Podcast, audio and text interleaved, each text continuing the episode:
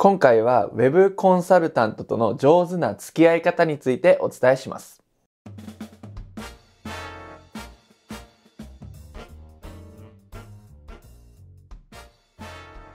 あなたは Web マーケティングに関してコンサルタントに依頼していますでしょうか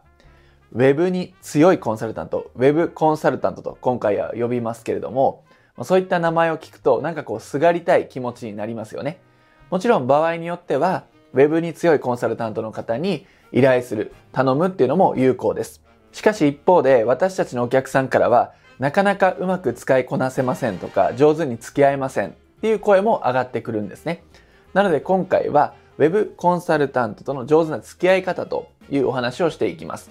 私たち自身はコンサルタントではありません。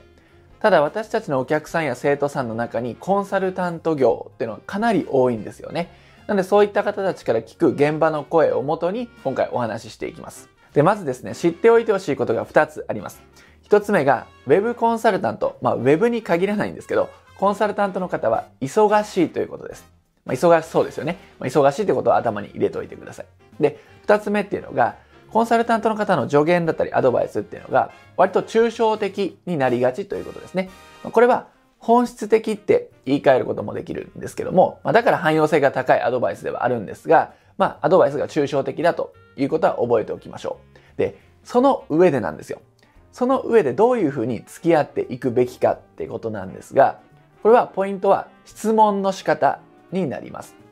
こちら側、ね、お客さん側がどう質問するかによって、まあ、有意義な時間になるのか、ね、それが成功に導くのか失敗に導くのかっていうのは変わってきます。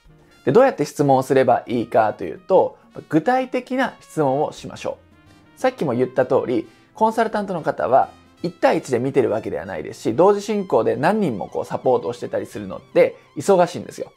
で、アドバイスが抽象的。で、抽象的だとこちら側がまあね、すごくそれを噛み砕いて自分に落とし込めればいいですけれども、なかなかそれを実践できないってことが往々にしてあります。ですので、具体的な質問をするってことを心がけて付き合っていきましょう。で、例えばホームページを作ったとします。で、ウェブコンサルタントの方にこのホームページどう思いますかって聞きたいとします。でその時に、このホームページどうですかっていう質問の仕方をしてしまうと、抽象的な質問なので、次の実践につながるアドバイスっていうのは得にくいです。さっきも言ったように、忙しくてアドバイスが抽象的になりがちなんで、これではなかなか自分のためにはならないんですね。なので、まあ、忙しいので、そういう抽象的な質問はコンサルタントの方もなんかこう考えなきゃいけないので、こう嫌ってくる傾向にあるらしいんですね。なんで、まあ、そういう意味でも具体的な質問をしてあげることによって答えやすくなると。ね、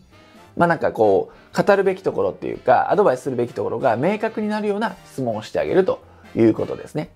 なんで、ホームページどう思いますかではなくて、ホームページの例えばここのお客様の声というメニューのここについてこういうふうに考えるんですけどどう思いますかとかね例えばブログだったらブログこういうキーワードでこういうね論理展開で書いてみたんですけどもここの部分どうですかねっていうふうにある程度広い質問から狭い質問に絞ってあげることで的確なアドバイスっていうのもコンサルタントの方もしやすくなるんですよね。でこういったことを頭に入れながら質問、やり取りをしていくと実践につながりやすいアドバイスっていうのは得られます。ですので、これから Web コンサルタントの方とお付き合いをしていく場合は、質問の仕方っていうところを注意して付き合っていってみてください。はい、ということで今回の内容は以上になります。また次の動画でお会いしましょう。それでは。